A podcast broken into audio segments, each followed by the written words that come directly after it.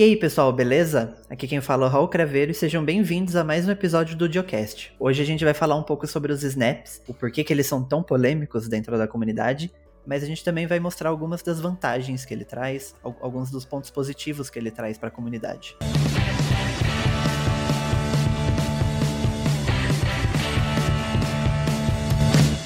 Todo usuário de computador em algum momento já precisou ou ainda vai precisar de um editor de documentos e de planilhas. O patrocinador desse episódio, o OnlyOffice, está aqui para te ajudar com isso. Recentemente foi lançada a versão 6.4 que conta com diversas novidades. Entre algumas delas, no editor de documentos agora é possível transformar um texto já existente em uma tabela com poucos cliques, ao invés de você precisar criar uma nova tabela e depois inserir o conteúdo manualmente. No editor de planilhas, a principal novidade é a formatação condicional. Com essa funcionalidade, você consegue fazer uma série de customizações em uma ou mais células com base no conteúdo delas. Por exemplo, em uma planilha de controle de gastos, caso o valor esteja acima de um número específico, o fundo da célula pode ficar vermelho, caso contrário, ele fica verde. O OnlyOffice está disponível no Linux através do repositório das principais distribuições, ele também tem versão em Snap, Flatpak e AppImage. Ele também está disponível nos outros sistemas operacionais, com versão para Windows, macOS, Android e iOS. Você também pode baixar de maneira simples acessando o link disponível na descrição aqui desse episódio. Para esse papo, eu trouxe duas pessoas aqui. O primeiro é o Ed, que ele é revisor lá no blog e ele também é o editor aqui desse podcast. Fala pessoal, tudo bem? Vamos moer os snaps hoje. E eu trouxe também o Lavrudinho, que ele é redator lá no blog. Opa, fala galera, beleza? Hoje é dia de falar um pouquinho de Snap, um assunto que pode ser polêmico ou não. É um assunto que as pessoas são bem verbais quanto a isso, né, dentro da comunidade. Mas acho que antes de mais nada, a gente precisa dar uma, uma breve explicação, né, do que é o Snap, de onde ele surgiu. O Snap, ele é uma tecnologia criada pela Canonical. Ele originalmente foi criado lá para o Ubuntu Touch, mas hoje ele é usado tanto em desktops, quanto em servidores, quanto em internet das coisas. E, e, os snaps eles são pacotes de aplicativos que eles, a ideia deles é serem simples de instalar, para serem seguros, para serem cross-platform, né? Você pode usar em várias plataformas diferentes o mesmo pacote. E ele é focado para ser livre de dependências também. Nisso você não, não tem problemas com dependências, algo que geralmente é muito comum nos pacotes .deb, .rpm, que que acho que é um dos problemas mais comuns que a gente vê por aí na hora de instalar e atualizar esse tipo de, de pacote. Junto com o Snap vem algumas outras tecnologias. Existe o Snapd, que é um serviço que roda no background, que ele gerencia e ele mantém os snaps de maneira automática. Existe a Snap Store também, que é a loja de snaps, que é onde os desenvolvedores vão publicar os snaps e onde os usuários podem ir lá procurar novos pacotes, novos aplicativos e baixar. Existe também a Snapcraft, que é um, é um comando e também é o framework usado para poder é, criar e publicar esses snaps. O snap é um assunto que gera muita polêmica dentro da comunidade. E as pessoas que geralmente não gostam né, do snap tem, tem alguns motivos que são bem recorrentes que as pessoas apontam como alguns dos principais problemas desse, desse tipo de pacote.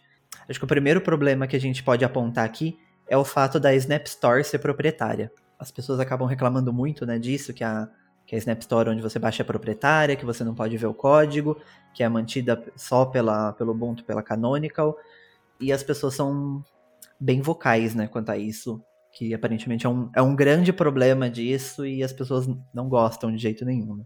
Então, como o Raul acabou de falar, né, existe essa militância bastante vocal contra o fato da Snap, a tecnologia em volta do Snap ser proprietária. Mas eu vejo que essa é uma discussão que fica cada vez mais vazia, assim, porque o, os ambientes Linux, as distribuições Linux, elas são compostas de diversos softwares proprietários. Então eu me pergunto até que ponto o fato da Snap ser fechada ou não é realmente uma coisa a ser discutida com tanta veemência assim. O kernel que roda em 90% das máquinas usa diversos blobs proprietários. É, nós temos diversas outras linguagens de programação que compõem softwares proprietários rodando no, no nosso sistema Linux nesse momento. A gente usa Twitter para ficar reclamando que a Snap Store é fechada, entendeu? O pessoal faz post no Instagram reclamando que a Snap Store é fechada. Então me parece, de certa forma, até um pouco de, de ironia as pessoas se posicionarem tão fortemente quanto o Snap. Enquanto que a, a, o fato do Snap estar tá sendo adotado pela Canonical dessa forma possibilita que algumas coisas interessantes venham a acontecer. A gente vai discutir isso mais para frente, com um pouco mais de detalhe, mas você ter acesso mais rápido a atualizações de software é algo muito bom. Isso já aconteceu com o Chromium alguns meses atrás, né? Vai começar a acontecer agora com o Firefox também, que é um navegador super utilizado, e provavelmente vai vir para outros pacotes também. Então, você está protegido, recebendo atualizações de segurança, melhores implementações de tecnologias mais rapidamente, é algo positivo. Pelo menos na minha opinião. Eu concordo com o Edson. Eu acho que atualmente é muito difícil você escapar de softwares proprietários. Eu sei que é importante para o usuário do Linux ter o código aberto. O pessoal que usa Linux ele gosta disso. Mas se o, se o software for proprietário e funcionar corretamente, do jeito que tem que funcionar, como o Edson disse, tendo atualizações de segurança, correções, eu não vejo problema e eu acho que para o usuário final mesmo isso não faz muita diferença. Se o software faz o que precisa fazer, o que precisa ser feito, eu acredito que o fato dele ser proprietário não faz muita diferença para o usuário final. Sim. É, eu entendo até o fato das pessoas apontarem, né, de, de por que, que é proprietário, tipo, tentar entender o motivo por trás disso, de se é tudo de código aberto, por que especificamente a loja proprietária. Entendo essas questões e acho super válido, sabe? Assim, você não concorda com isso? Não usa, tá tudo certo. Mas eu acho que às vezes a gente acaba chegando num exagero, sabe? Tipo, as pessoas fazerem toda uma discussão e threads gigantes no Twitter do porquê que é um absurdo a loja ser proprietária. O que é irônico, né? Você fazendo isso no Twitter, que é cheio de código proprietário. Meio que exagero, sabe? para onde as pessoas estão levando isso, pelo, pelo menos nessa questão da Snap Store ser proprietária. E também, do, do mesmo jeito né, que as pessoas estão reclamando disso, eu acredito que grande maioria deve usar, por exemplo, codecs proprietários, sabe? para assistir vídeo no YouTube, para ver uma live na Twitch, essas coisas, sabe?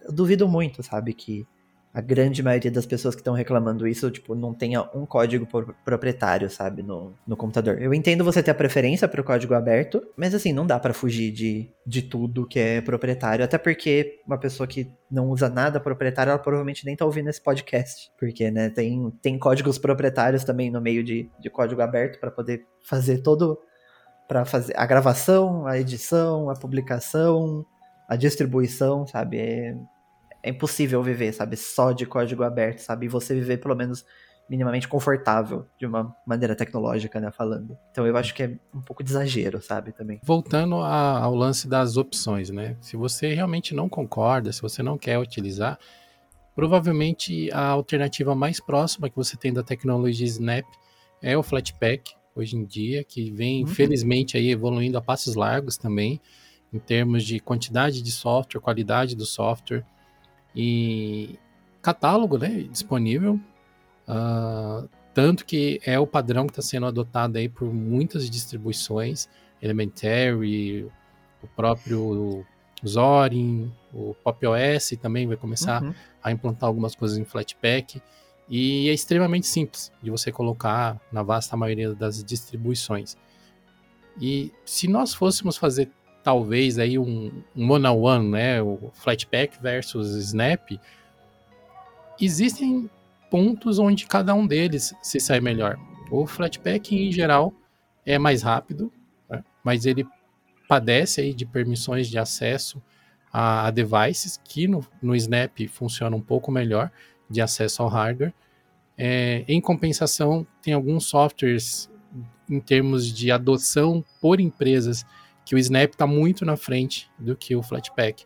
O Flatpak ele ainda é algo mais que a comunidade abraçou, não tanto que as empresas abraçaram. Né? Então a gente vê muito mais iniciativas empresariais ao redor do Snap, provavelmente porque existe uma empresa com um histórico de desenvolvimento de tecnologia e uma empresa sólida por trás deles, né, que é a Canonical, é, bancando aí, botando o nome dela, o peso do nome que ela tem no mercado junto com o Snap, né? Isso ajuda bastante, né, para quem é desse ambiente comercial, né, mais empresarial. É, eu acho que o, o próprio Linux, né, é sobre liberdade de escolha.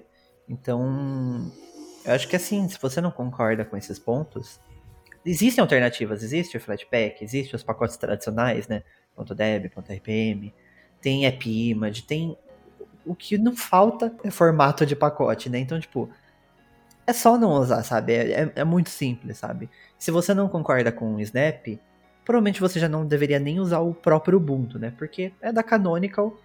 É mais do que óbvio que a Canonical vai forçar né, os snaps ali no sistema dela, porque a tecnologia dela não teria o porquê, sabe, ela não fazer isso. Não, não faz sentido. E, e tem alternativa, sabe? Você ainda pode usar a base Ubuntu, só que usar tipo um Pop OS, um Zorin, que você não vai usar Snap e tá tudo certo. O mundo Linux ele é tão cheio de opções que gera até um certo paradoxo de escolha às vezes na gente. Então é uhum. é muito difícil você reclamar que uma empresa como a Canonical, através do Ubuntu, está tirando a sua liberdade de escolha, porque escolha é o que você mais tem. Se você quer Sim. continuar usando o Ubuntu, então a culpa não é da Canonical, né? Sim. E, e, um ponto que eu acho importante, não é que a Canonical queira te forçar a usar Snap, né? Ao, ela dá preferência à tecnologia Snap na distribuição dela. Gente, é a distribuição dela. Uhum. Se ela tem algum lugar para poder testar, desenvolver e fazer o Snap ser alguma coisa melhor, é no Ubuntu. Ela vai testar isso onde? No Fedora? Sabe? Não faz uhum. sentido. É lógico que ela vai tentar fazer cada vez mais o Snap ser utilizado dentro do Ubuntu, vai ter cada vez mais recursos agregados ao Ubuntu, porque é o que ela tem, né? Ela Sim. precisa colocar isso para uma massa de usuários para colher feedback, para colher bugs e a partir daí evoluir a tecnologia. Então, é, eu, eu, não vejo outra forma dela fazer isso, uma vez que ainda não é um, um, um formato de pacotes que foi massivamente adotado pelo mercado. Então, se ela não usar a, a prata da casa dela para fazer o, o, Snap avançar, ela usaria o que então?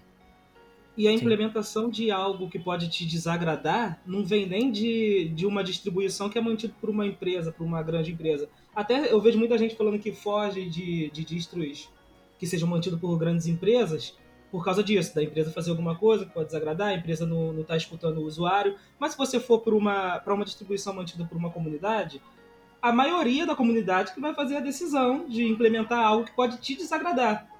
Então, Sim. não é questão da empresa fazer algo que vai desagradar, uma comunidade também pode fazer algo que vai te desagradar. Sim. Eu acho que nesse ponto até, tipo, não existem distribuições, pelo menos eu desconheço, que sejam feitas pela comunidade. Existem distribuições que são feitas por grupos de pessoas. Então, se você pega o Manjaro, quem decide são os devs do Manjaro. Eles ouvem o feedback da comunidade? Ouvem.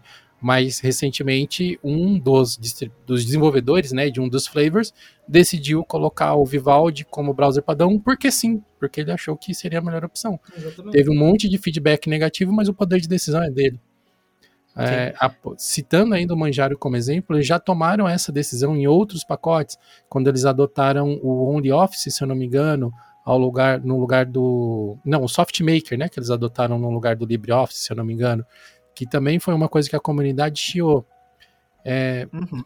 São eles que decidem. Então essa é, existe esse conceito de distribuição criada pela comunidade, mas eu sinceramente não recordo de nenhuma. Eu acho que não existe. Existem grupos que podem ouvir ou não em, menor, em maior ou menor grau o feedback das comunidades, mas no final das contas, quem toma a decisão sempre é um grupo limitado de pessoas.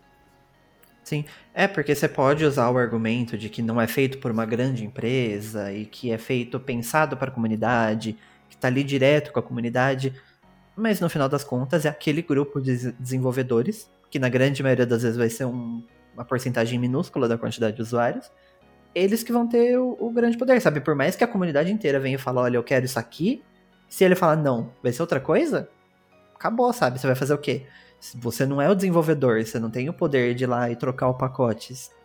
Muitas pessoas não têm nenhum conhecimento para fazer isso. Então, tipo, é aceitar e acabou, sabe? Tem filosofias diferentes entre distribuições, mas no final das contas, você tá na mão ali daquele desenvolvedor. Seja o desenvolvedor contratado pela Canonical, seja o desenvolvedor que está fazendo por hobby no, no Arch Linux, seja, sei lá, em outros sistemas operacionais, o desenvolvedor que fez as coisas que a Apple decidiu, por exemplo. Você pode falar que você não gosta ou que você gosta. Se ele vai fazer alguma coisa ou não com isso, é outros 500, sabe? Sem contar que não faz nem muito sentido você dizer que uma empresa, uma grande empresa, está fazendo uma coisa exclusivamente para ela e por ela, porque uma empresa ela precisa de demanda. Então, se ela não faz algo focado para a comunidade, quem? Sim. Quem vai utilizar aquele software, aquele sistema operacional que ela está oferecendo? Então, a empresa fazer algo para, para ela e por ela que desagrada a maioria do, do, do, dos usuários não é muito inteligente. Não é algo muito inteligente a se fazer também. Sim. É, se o sistema é para o usuário final, é o usuário final que tem que gostar, né? Ponto, Exatamente. sabe? Porque se o usuário não está usando o sistema deles, não tem para que ter aquele sistema, né? Que é, essa é uma discussão tão complexa, né? Porque não existe unanimidade em nada, assim. Então, Sim. eu penso que, do ponto de vista empresarial, muitas vezes elas vão fazer o que elas precisam fazer, o que elas acreditam que na estratégia de longo prazo é o mais adequado. E alguns usuários vão reclamar, vão deixar de usar soluções e outros vão, vão gostar e vão começar a utilizar. É, eu, eu acompanho, apesar de não ser exatamente relacionado com isso, o projeto Gnome assim, há muito tempo. Há muito tempo. Se fosse depender do feedback da comunidade, a gente estava usando Gnome 2 até hoje. Sim. É, tem a questão também que a gente acaba vendo feedback e, tipo, você vê lá, sei lá, tem mil pessoas falando mal do, do Gnome 40, por exemplo. É, obviamente você vai ver e vai falar, nossa, a comunidade detestou, a comunidade não gostou. Tipo, nossa, tá. Vai acabar o Gnome, sabe? Tipo, ninguém tá gostando. Só que aí você vai ver quantas pessoas usam o sistema. Sabe? Tem mais de milhões de computadores que usam Gnome, sabe? Se levar em consideração que existem mais de milhões de computadores com Ubuntu, que é Gnome, e mais todos os outros números que a gente não consegue nem calcular, sabe? É muita gente usando. E sabe, a gente sabe que o ser humano é muito mais fácil dele falar quando ele não tá gostando do que quando ele tá gostando. Então, pode ser que tenha mais, tipo, milhões de pessoas que tá gostando, que tá tudo certo, sabe? Só que a gente só ouve essas pessoas que estão falando mal e, e, parece, nossa, acabou, sabe? A partir de agora vai acabar o Gnome, acabou o projeto, sabe? Não é bem assim, sabe? A gente acaba caindo num número ali que não necessariamente, tipo, demonstra a realidade, né? E a galera também Sim. é muito resistente a mudanças. Você tem a versão 1 de alguma coisa, por exemplo, e fala que, hum. vai, que vai lançar uma versão 2 um pouco diferente. A galera vai ficar resistente àquela. Não, eu quero a versão 1, a versão 1. Mas depois que tiver um tempo usando a versão 2, ela vai começar a defender a versão 2 como se a 1 nem resistisse. E ele vai ficar resistente a uma versão 3. Parece ser natural do ser humano essa resistência a mudanças. Sim, né? a gente viu isso no, no Gnome mesmo, né? Que do 2 para o 3, quantos forks que não surgiram. E as pessoas continuaram usando Gnome, sabe? O Gnome não morreu por causa disso. Mas sabe uma Tem, coisa é. que, que lembram até hoje, que não esquece de jeito nenhum? É o Unity do Então, então as pessoas estão apegadas no Unity, tipo, já foi, Esse sabe? ficou mesmo, esse ficou marcado. Cara, talvez Sim. o Unity seja um ótimo exemplo de como você ouvir muito o feedback da comunidade pode ser nocivo para uma empresa. A Canonical, ela tinha diversas é, ambições né, com o Unity para que ele fosse um ambiente que pudesse ser usado em múltiplas plataformas tal, mas em grande parte ela tentava suprir uma necessidade que a comunidade manifestava de ter uma opção ao Gnome, né, de ter uma, uma opção mais moderna, com outro paradigma ao Gnome. Só que nunca foi suficientemente adotado para que se justificasse continuar mantendo o Unity. E aí como que essa conta fecha no final das contas depois, né? É um investimento monumental para você, para uma empresa manter isso, né? E aí simplesmente não tem feedback suficiente, não tem suporte suficiente. Eu, eu vejo muito disso na comunidade, né? As pessoas fazem discussões enormes e, e, brigam. E porque como assim você não fez isso no Gnome do jeito que eu quero? É, a grande maioria das vezes são voluntários fazendo, sabe? E você tá cobrando um trabalho de graça do cara porque você não gostou do jeito, sabe? Tipo, é meio complicado, sabe?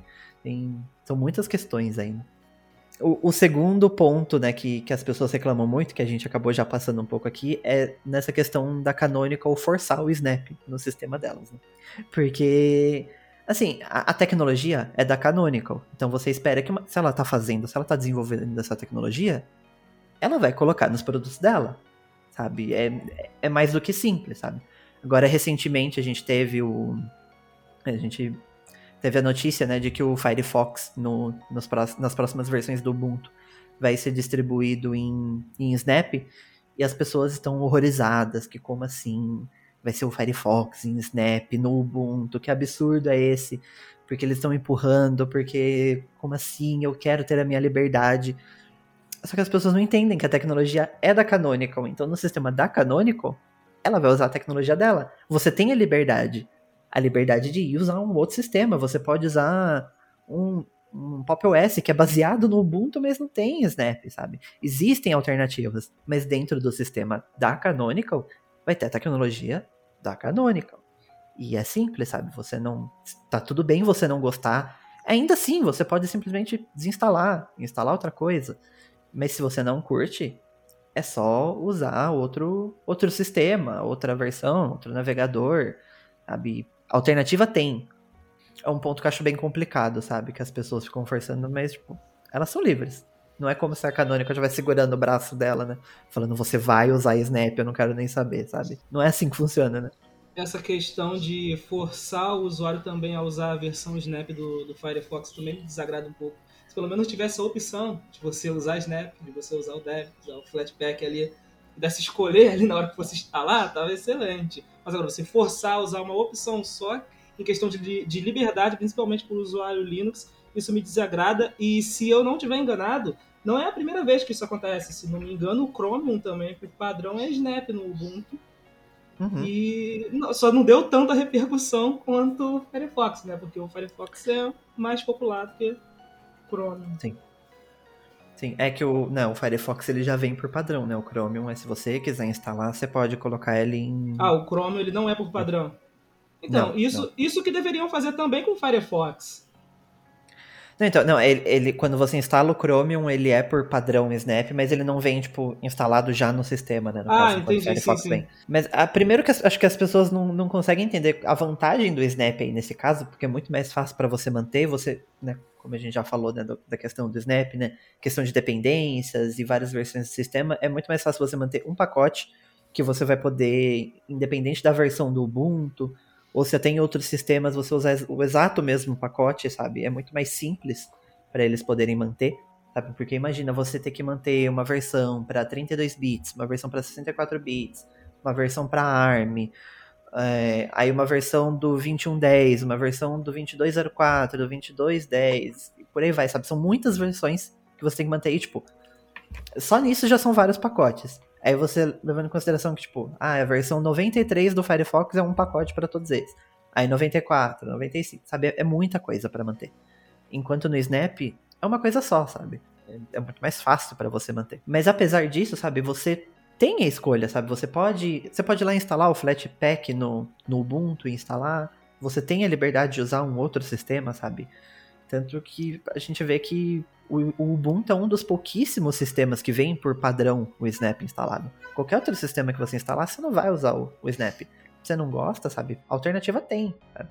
E a grande maioria dos usuários não estão nem aí, sabe? Só quer usar o sistema, sabe? Você vê alguém no Mac preocupado se é um ponto zip, se é um instalador, se é um ponto DMG? Não, sabe? É, é o software, sabe? É que a gente é a minoria ali que tá se importando com qual que é o tipo de pacote, como que ele é empacotado, sabe, como que ele é distribuído. A gente é minoria, tipo, é foi, simples, sabe? Foi o que eu falei anteriormente, é algo muito técnico, que para o usuário uhum. final não faz muita diferença se o software estiver funcionando, se o software estiver fazendo o que ele precisa, não faz tanta diferença assim para o usuário final não técnico. Sim, existe eu acho que uma, uma minoria muito verbal, assim, é, distribuída né, na comunidade open source, nas mais diversas áreas, que tem esse poder, entre, entre aspas, de tornar algumas discussões muito volumosas, assim, né, de aumentar o tom de diversas discussões. Né? Recentemente a gente viu essa discussão em, relacionada aos temas do GTK e temas do Gnome, que ainda não acabou. Ela só está uhum marinando ali, daqui a pouco vai estourar alguma coisa de novo, porque a gente teve um lançamento essa semana do Gnome, é, vamos ter lançamento alguma coisa do PopOS, se eu não me engano, no, nos próximos meses, onde eles vão mostrar para que caminho que eles estão seguindo tal. Então, essa discussão vai voltar mais cedo ou mais tarde. E eu penso que essa discussão, ela, ela gira muito em torno das pessoas quererem controlar coisas sobre as quais elas não têm poder de decisão a, o que a Canonical decide para o Ubuntu e para os outros produtos dela, o que a Red Hat decide para o Fedora e para os produtos que, que compõem ali toda a gama de produtos da Red Hat, nós não temos poder sobre isso.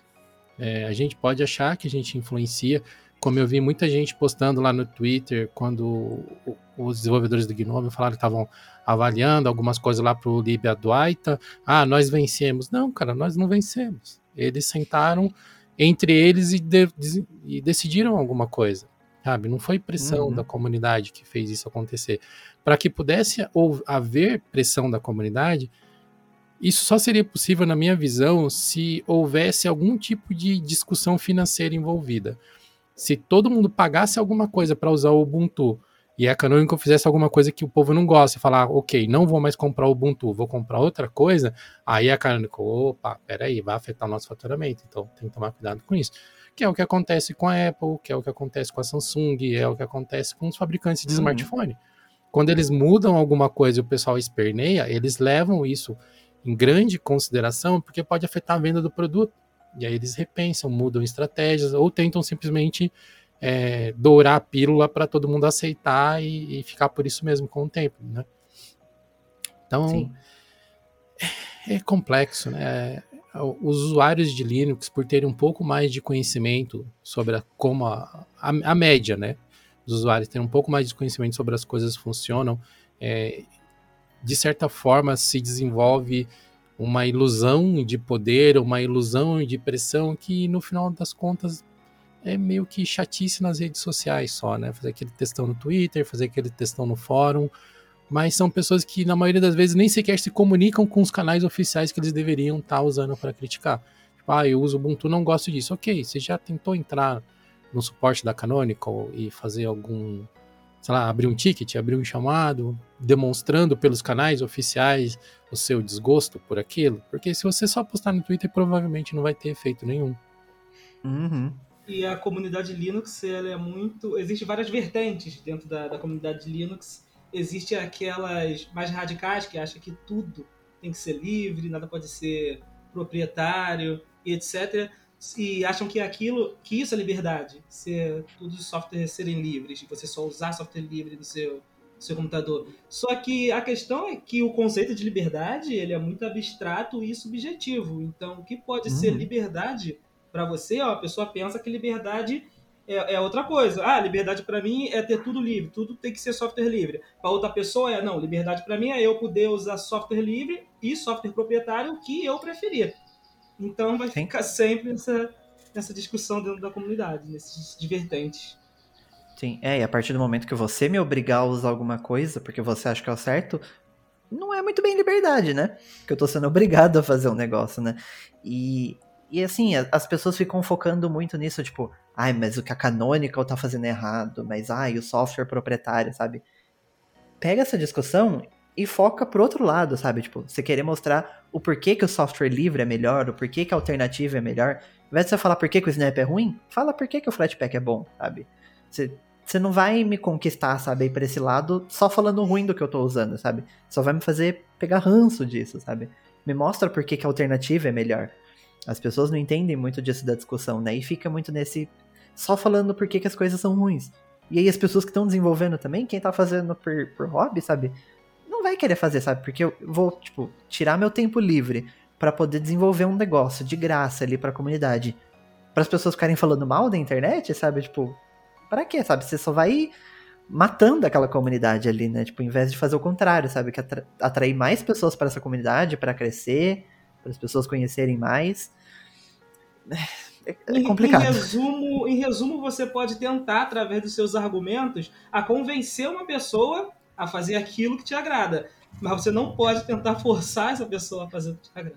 Um outro ponto que as pessoas gostam de apontar também do porquê que o Snap é ruim é que o, o tamanho do pacote, dos pacotes né, do Snap são muito grandes. E as pessoas também reclamam que os snaps são lentos. Esses são, acho que, dois pontos que realmente dá para concordar mais. Não em todos os casos. Eu acho que a gente tem que, que, que perceber isso caso a caso porque não é todo o pacote Snap que é lento, por exemplo, mas de fato existem softwares que são mais lentos em Snap.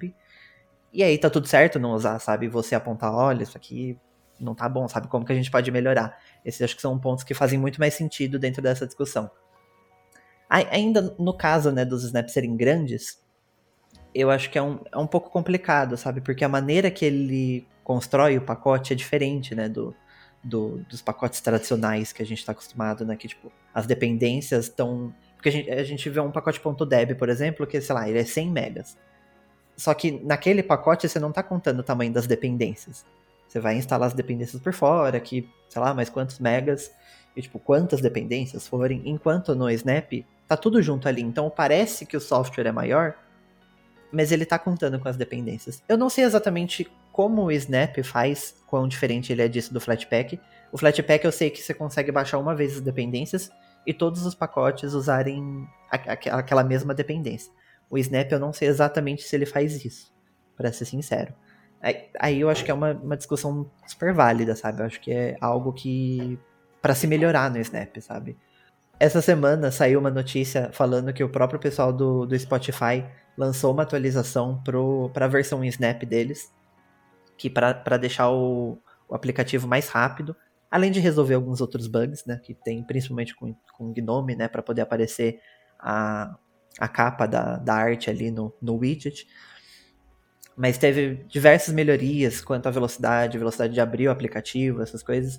Então a gente vê que, tipo, por mais que realmente tenha esse problema do Snap ser lento em alguns casos, tá sendo trabalhado em cima, sabe? Do mesmo jeito que estão trabalhando em todas as outras áreas dentro do Linux, tem trabalho envolvendo nisso, mas eu entendo pessoas que não querem usar porque acham que não tá na velocidade suficiente ali que eles querem.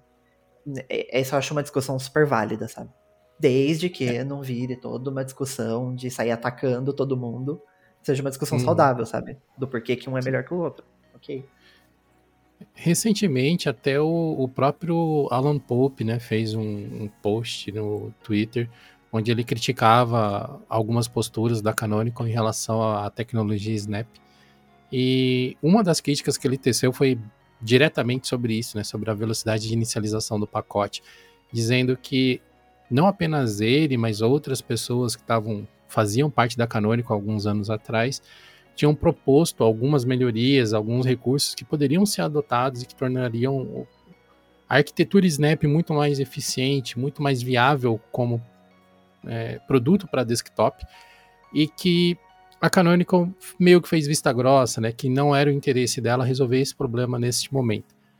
Inclusive, se eu não me engano, ele cita nessa mesma, nesse mesmo post que a adoção de um método diferente de compactação dos pacotes já faria com que ele descompactasse e inicializasse muito mais rapidamente. E aí isso nos leva a, a uma discussão, né, de que talvez é, a percepção que a gente tenha de que o Ubuntu não é exatamente o principal interesse da Canonical mais fique cada vez mais claro. Uh, o, o, o, Snap está sendo muito utilizado na solução de servidores da Canonical. Tem o Juju, né, que é um software que eles disponibilizam para esse ambiente de servidores. Tem o outro software lá que é o Landscape, que eles disponibilizam para controle de servidores também, utiliza a tecnologia Flatpak e provavelmente outras iniciativas que eu não, não conheço. E, e, me parece que cada vez mais eles estão investindo nesse ambiente que é onde está a grana que faz o sistema acontecer. Né? Se dependesse uhum. do desktop para pagar alguma conta da Canonical, provavelmente eles não teriam dinheiro para isso. É, então tem que se haver um, um, balanceamento, né? A opinião do Alan Pope, na verdade o relato dele, né, de que a Canonical não está dando tanta atenção à tecnologia no desktop quanto poderia, é um alerta, talvez até para quem usa o Ubuntu, né, de que é importante já começar a olhar além da cerca, entendeu? procurar outras possibilidades, é, ver outros sistemas que você pode se identificar, porque o, talvez num futuro não muito longe, o Ubuntu Desktop passe a não ser viável para a maior parte das pessoas, principalmente para quem discorda né, da forma como a, a Canonical vem conduzindo essas políticas. Pode ser que os pacotes Snaps melhorem ou não. Existem algumas cartas aí, como essa do, da compactação, do, do compartilhamento de, de bibliotecas, é, se eu não me engano, tem algumas coisas do kernel novo, né, do kernel 5.15, que vai ajudar esses aplicativos em sandbox a rodar melhor, e isso vai ser bom para todo mundo, né, para Flatpak, todos eles. Eu penso que no frigir dos ovos é mais caminhar para esse lado, assim. Se realmente você não está gostando do que a Canonical vem fazendo, talvez valha a pena levantar os olhinhos e começar a olhar para o horizonte, assim, olhar ali um Pop OS da vida, olhar um Red Hat, talvez, um Fedora, quem sabe até um Manjaro, é, que tem outras possibilidades tecnológicas para você utilizar além do Ubuntu. E Sim. eles estão eles estão tentando melhorar essa questão, assim, porque o Ken Van Dyne, ele respondeu sobre isso, sobre os pacotes Snap serem mais lentos, e ele respondeu lá que os novos algoritmos de compreensão e ferramentas de otimização, de otimização as novas, elas estão trabalhando para fazer com que os pacotes Snap sejam mais rápidos. E ele até pediu um feedback da comunidade se realmente estão ficando mais rápido ou não os pacotes Snaps. Então, a intenção dele é melhorar assim pro pro desktop. Sim. É, essas discussões acho que são muito mais saudáveis, né? Você, tipo, realmente, tipo, tá, é lento, ok. O que, que a gente pode fazer para melhorar é, uma, um algoritmo de compressão melhor que vai, que vai resolver? E passar um feedback. E, tipo, não é feedback tipo, nossa, isso aqui tá um lixo, resolve, sabe? Esse é o tipo de feedback que não, não, não traz nada, é só, é só uma crítica, sabe? Tipo, falar, não, olha, isso aqui tá lento, a versão em Flatpak é muito mais rápida. Você, você não precisa é, ser muito técnico também para poder ajudar em feedback, sabe? Não, não, não, exige que você entenda todo o software por trás, como que ele funciona. Mas você dá mais um feedback claro, sabe? Ah, oh, não, tá acontecendo por causa disso. Esse software aqui tá lento, esse aqui não tá. E aí, quem estiver trabalhando por trás disso vai conseguir ter um, um caminho ali para poder resolver. Mas essas discussões são muito mais saudáveis, acho que, para a tecnologia. Até para quem não usa Snap, sabe? Pra gente. Tipo, outros. Outras tecnologias podem aprender algumas coisas daí, o próprio Flatpak pode entender algumas coisas ali do, do Snap, trazer melhorias para ele, sabe? Acho que é acho que é nesse caminho que a gente tem que caminhar, sabe, para ficar mais saudável para para todo mundo, sabe? Para a comunidade inteira. Nem tudo que envolve o Snap é ruim, né? É, a gente acabou é, apontando aqui várias coisas que a comunidade reclama, mas o Snap também, como tecnologia, ele traz muita, muita coisa boa para a comunidade. É, principalmente por conta de ser uma, uma tecnologia da Canonical, e a Canonical tem atualmente o maior sistema operacional Linux do mercado, sabe? O Ubuntu é, é disparado a maior distro. É, nisso, tipo, desenvolvedores que querem vir para o Linux, né, quer trazer seus softwares para o Linux, vai primariamente no Ubuntu e vai atrás das tecnologias que eles usam, né? Então a gente vê que o Snap, e, né, e por conta disso, de você ter que manter poucos pacotes, é, fica muito mais apelativo, né, para os desenvolvedores fazerem uma versão em Snap e, trazer o, o software deles, né, para Snap. Eventualmente a gente pode ver que tipo traga por Snap, depois vai trazendo outras versões também. Alguns softwares acabam ficando só em Snap, mas mas isso trouxe tipo muitos softwares grandes, né, para pro mundo Linux, né? O, o próprio aplicativo Authy da Twilio, que é um aplicativo de autenticação em, do, em dois fatores, tem uma versão em Snap que é recente, é recente até, acho que foi lançado no ano passado, se eu não me engano. Uh, o Basecamp tem aquele serviço de e-mail deles que chama Hey, que também só tem versão em Snap, que veio para o Linux por conta do Snap. Aí depois a gente tem alguns outros aplicativos que tem outras versões, mas é primariamente Snap, né? O, o Todoist mesmo, ele surgiu como Snap, depois eles lançaram uma versão em AppImage. É, um outro cliente de e-mail que chama MailSpring, ele tem versão em .deb, em .rpm, mas eles sempre apontam primariamente a versão Snap, até por conta de você poder atualizar ele automaticamente. Então você não vai ter problema dos usuários usando uma versão tipo de seis meses atrás, porque ele vai estar sempre atualizado automaticamente. Então, nem tudo é ruim, sabe, no Snap. Ele está trazendo é, novos, novos desenvolvedores, novos aplicativos para o Linux, que é algo que a gente sempre reclamou, sabe, de empresas que não, não olham para o Linux, não trazem seu, seus softwares para cá, né? E, tipo, o que, que a gente pode fazer, sabe, para ficar mais fácil para eles? Porque não adianta você falar, ah, mas por que, que você não lança seu aplicativo para Linux? Aí ele tem que fazer uma versão em Flatpak, uma versão em Snap, uma em Deb, uma RPM, aí para umas 20 distribuições diferentes. Se o cara já não tinha o software até hoje, ele não vai trazer, sabe? É muita coisa ali, sabe? Então tem que ter uma maneira de facilitar, né? E o Snap é uma dessas alternativas para poder facilitar a entrada desses desenvolvedores no mundo Linux, né? Sim. E ultimamente, cara, eu venho observando uma certa movimentação, principalmente no GitHub, assim, de muitos desenvolvedores disponibilizando cada vez mais os seus pacotes em código-fonte, né, o seu software em código-fonte, e em receitas para o AOR. O resto você se vira, se você quiser. Sim. Justo por conta dessa dificuldade que é empacotar em 300 milhões de formatos diferentes, sabe? Ah, eu vou empacotar em Deb, tá? Vou empacotar em Deb, tá? Se você for falar do Debian, você tem pelo menos uns oito formatos de pacotes diferentes que vão variar de acordo com as distribuições, com, com as arquiteturas, né? E com as diferentes versões de distribuição que estão sendo mantidas, o stable, o stable, o testing, o seed e por aí vai. Ah, eu vou empacotar então para o Ubuntu, deve ser mais tranquilo, né? Tem a Canonical lá. Bom, eles têm oito distribuições, se eu não me engano, com suporte ativo no momento. Imagina como que você consegue manter, como que uma empresa consegue manter tantas versões do software. Esse eu citei somente o Ubuntu e o Debian. Se você for para o lado do Pop OS, é a mesma coisa. Se for para o lado do Mint, não vai ser diferente. Se for para o lado do Manjaro, idem. É, então, esses pacotes do tipo Sandbox, né, que o Snap, o Flatpak, o AppImage, eles provavelmente, ao longo prazo, eles vão ser muito mais positivos para os usuários do que negativos. Uhum. Porque vai facilitar que muito mais software seja disponibilizado para o ambiente Linux. Eu não duvido, num futuro muito próximo, é que a gente vai começar a receber jogos. A, a Steam já está fazendo isso, né? Eles criaram lá um formato de empacotamento que vai começar a distribuir jogos em formato sandbox, que é aquela Runtime Soldier que eles criaram.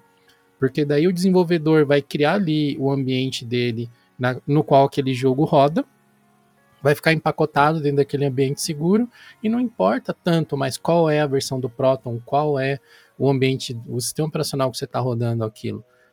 Então, é, eu acho que a gente precisa ter um pouco mais de paciência com esses formatos sandbox, porque eles provavelmente vão ajudar que a gente tenha acesso a, a softwares muito mais rapidamente do que a gente teria no esquema normal de empacotamento e distribuição. E essas tecnologias são todas muito novas, estão todas muito recentes, né? O Flatpak, ele mudou de nome, já mudou de, de abordagem, né? Algumas vezes, talvez ele seja um dos mais antigos, junto com o AppImage, né? O AppImage já teve acho que umas três ou quatro nomes diferentes até chegar no que a gente conhece agora. Mas são tecnologias com que com menos de 10 anos, eu acredito. Então hum. a gente ainda tem muito tem, tem muito chão ainda, muita água para correr embaixo dessas pontes. Sem contar Sim. que as atualizações de determinados softwares, softwares Snap pode chegar mais rápido no, no sistema operacional, porque uhum. você não vai ter que esperar o pessoal da, da Canonical, por exemplo, empacotar, testar, fazer o upload, até liberar uma versão .deb de um software atualizado. Você já recebe a atualização ali direto da fonte, muito mais rápido. Então Sim, é outro ponto é. positivo do pacotes Snap. Sim. Sim, já vem direto do desenvolvedor, né? não tem aquele intermediário. Você já recebe novos recursos mais rápido, é, é, tipo bug fixes, né, de segurança também. Se tiver algum, algum problema ali, consegue resolver muito mais fácil. E assim, é, quando a gente fala né, de manter esses vários pacotes, é, se o desenvolvedor ele já não tem uma versão de Linux, sabe, e, e ele sobreviveu até hoje, sabe, como que você vai esperar que o cara simplesmente venha com 15 pacotes diferentes, sabe? Não vai. É... E aí, tipo, por exemplo, quando a gente fala de uma Microsoft, por exemplo, trazer os softwares para Linux, beleza, dá para falar que não tem desculpa, sabe? Eles têm infraestrutura para isso, sabe? Tem, tem mão de obra, tem infraestrutura, tem dinheiro para isso. Mas aí quando você fala, sei lá, do o Notion, por exemplo, uma empresa deve ter, sei lá, 15, 20 pessoas trabalhando. Sabe, tipo, não tem mão de obra suficiente para isso, sabe? Pessoas para poder manter uma versão de Linux em várias, várias versões diferentes, sabe? Enquanto se você usar um Snap, por exemplo, por mais que o Snap não venha instalado por padrão é, em muitas distribuições, sabe? Você consegue usar esse pacote no Fedora, no Arch, no, no Pop OS, no Mint, você consegue usar em qualquer distribuição, sabe? Então é muito mais fácil para ele, sabe? É muito mais apelativo. Às vezes Flatpak, às vezes Snap, dependendo da empresa. Também depende muito de quem apresentou para eles ali, né? Se, se vê, o, o, desenvolvedor que, que tá criando lá tem um apreço mais pelo Flatpak, talvez ele faça pro Flatpak em vez do Snap, né? Mas ainda assim, essas tecnologias estão aqui para facilitar muito mais, né? Apesar de não serem perfeitas, realmente não são, mas até aí, que tecnologia que é perfeita, né? Nenhuma é. Então, mas, mas tá aí para facilitar e a gente tem que, tipo, fazer um, é, trazer feedbacks construtivos, né? E não simplesmente ficar atacando por atacar e ficar por isso mesmo, né? Como produtores de conteúdo, a gente acaba observando isso com bastante frequência, assim, né? É, tanto no Geocast quanto no canal do YouTube ou no, no John Linux Plus. Existem uma centena de pessoas que consomem o conteúdo, que consomem o trabalho que a gente faz, né, que a equipe faz, e provavelmente gostam ou acham ok, mas raramente rola um feedback positivo, assim, são poucos os feedbacks positivos. Enquanto as pessoas que não gostam, elas verbalizam muito mais facilmente. Então, uhum. muitas vezes você para para pensar assim, caramba, tem, sei lá, 1.500 visualizações num vídeo, nenhum feedback positivo ou neutro, e tem lá 5, 6 pessoas reclamando. Aí você, caramba, 5, 6 pessoas reclamando. Parece pouco, mas quando isso acontece diariamente, começa a desgastar, né, de certa forma, aquela pessoa que está fazendo aquele trabalho. E esse foi apenas um, uhum. um exercício assim para mostrar como o feedback para as empresas deveria funcionar. Você que é usuário de uma distro, que não concorda com alguma coisa, é, você deveria sim dar um feedback quando você não concorda, mas deveria dar um feedback também das coisas que estão rolando positivamente. Né? O, o Ubuntu, Sim. a Canonical, né, através do Ubuntu, traz uma série de tecnologias interessantes que são distribuídas livremente para todo mundo. Então, não quer dizer que a gente tenha que fechar os olhos para as coisas que a gente concorda, mas discorda, né? Mas apenas dosar o feedback negativo e o feedback positivo para que as coisas fiquem equilibradas e não parecer só aquele usuário chatão que fica esperando acontecer alguma coisa que ele discorda para chegar lá e começar a atacar pedra. Né? Sim. É, se, tipo, se tem algum software que você gosta muito, que você, tipo, fala, nossa, não vivo sem isso aqui. Vai lá, manda, tipo, não precisa, ai, nossa, vou publicar no Twitter para todo mundo ver, sabe? Se não estiver confortável com isso, não precisa também, mas sei lá, procura o e-mail do cara, manda uma DM, sei lá, manda, nossa, parabéns pelo trabalho, continua assim, tipo, coisa simples, sabe? Tipo, isso ajuda bastante, sabe? Tipo, dá aquele gás, sabe? Você vê aquele negócio e fala, não, é, é para isso, sabe, que eu tô trabalhando. Principalmente quando a gente fala de, de, de softwares, assim, de código aberto, que as pessoas estão fazendo no tempo livre, sabe, de graça. Porque quando ainda, tipo, é um software da Microsoft, as pessoas estão sendo pagas, tá tudo certo, sabe? Ainda, ainda mais tranquilo. Mas, tipo, quando é, é coisa assim feita, tipo, com amor mesmo, sabe? Isso ajuda muito, sabe? Assim como o feedback negativo também. Você fala, nossa, isso aqui tá com bug, isso aqui tá com problema. Vai lá, reporta. Mas também sempre de maneira civilizada, educada, sabe? Não precisa ir lá xingar até a terceira geração do cara, sabe? Chega e fala, ó, oh, isso aqui tá com problema, é assim, é isso aqui mesmo, é isso que vocês estão querendo mudar. E assim, se você não concorda, beleza. A gente não vai concordar com tudo, sabe? Eu não concordo com tudo que o Fedora faz.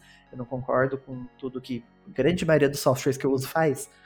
Mas assim, se é algo que me incomoda a ponto de eu não querer usar, eu simplesmente procuro uma alternativa. Para basicamente quase tudo que a gente usa hoje em dia, existe uma alternativa. Então, sabe, não, não nem nossa. Você não está necessariamente preso né, numa tecnologia, sabe? Você pode procurar alternativas. Seja para o sistema operacional, pelo aplicativo que você usa, seja o que for, sabe? Existem alternativas e é só aproveitar, sabe? É, ou seja, você seja crítico, mas não seja hater. A, Sim. a crítica ela pode ser positiva, ela pode ser negativa, e mesmo sendo negativa, ela pode ser construtiva, que vai ajudar o desenvolvedor. E agora, quando você é um hater, você só tá externando ódio. E isso não é bom para ninguém, nem para você mesmo. É, em muitos casos você simplesmente não vai nem ser levado em consideração, né? Se você simplesmente for xingando, sabe? Vai falar, ah, é só um hater, sabe? Às vezes você tem ali um, um ponto de vista realmente muito válido, sabe? Que poderia resolver problemas ali, mas você externalizou ali só como um hater, aí, tipo, sabe, não. A pessoa não vai levar em consideração, sabe? Esse tipo de, de comportamento, assim, de não saber como muitas vezes expressar da maneira mais produtiva um descontentamento ou uma crítica, que pode até ser construtiva, é, a gente observa muito isso no fórum, né? É, todos os uhum. dias a gente lida lá com diversas dúvidas, com diversos questionamentos e geralmente acontece esse tipo de posicionamento mais forte, assim, em algumas discussões, e que na maioria das vezes não é necessário, sabe? É, um, uma coisa que eu falo com muita frequência quando eu estou dando treinamento para equipes de marketing, ou, enfim, conversando com pessoas da minha área de comunicação aqui em redes sociais, é que, meu, você dizer, na minha opinião, não te blinda de falar qualquer besteira. A sua opinião, uhum. ela pode ser desagradável para alguém, a sua opinião, ela pode ser ofensiva para alguém. Então, você falar, eu, é, na minha opinião, seguida de qualquer coisa, você pode ouvir alguma coisa em resposta disso. Né? Você externar a sua opinião automaticamente possibilita que outras pessoas devolvam a opinião delas em relação à sua. Então, realmente há que se tomarem algumas alguns cuidados, né, quando forem fazer aqui críticas é, para sistemas operacionais, para pessoas, para comunidades, enfim, e tentar ser construtivo, né? É, uma coisa que a gente até faz com alguma frequência, é, como revisor do, do, dos conteúdos do blog, né? O Lavridinho não vai me deixar mentir aí. Que muitas vezes, quando eles constroem frases negativas, eu deixo uma anotação. Cara, fala a mesma coisa de forma positiva. Então, em vez de você falar, ah, você não deveria fazer isso, fala, você deveria fazer de tal forma. Porque toda vez que você se posiciona positivamente, você dá um feedback positivo, isso gera aí uma série de gatilhos na mente das pessoas que estão lendo, que estão consumindo aquele conteúdo, que na maioria das vezes são todos positivos. Ao invés de você botar uma postura negativa, uma postura que desmerece ou que diminui alguma coisa. O episódio de hoje tem apoio do OnlyOffice. Recentemente foi lançada a versão 6.4 e tem diversas novidades. Entre elas, agora é possível fazer formatação condicional no aplicativo de planilhas. Você pode definir uma série de condições e se ela retornar verdadeiro, a célula vai ser formatada de acordo com o que foi definido. Se você já tem o OnlyOffice instalado, a única coisa que você precisa fazer é atualizar. Para quem ainda não baixou, o link está disponível aqui na descrição desse episódio.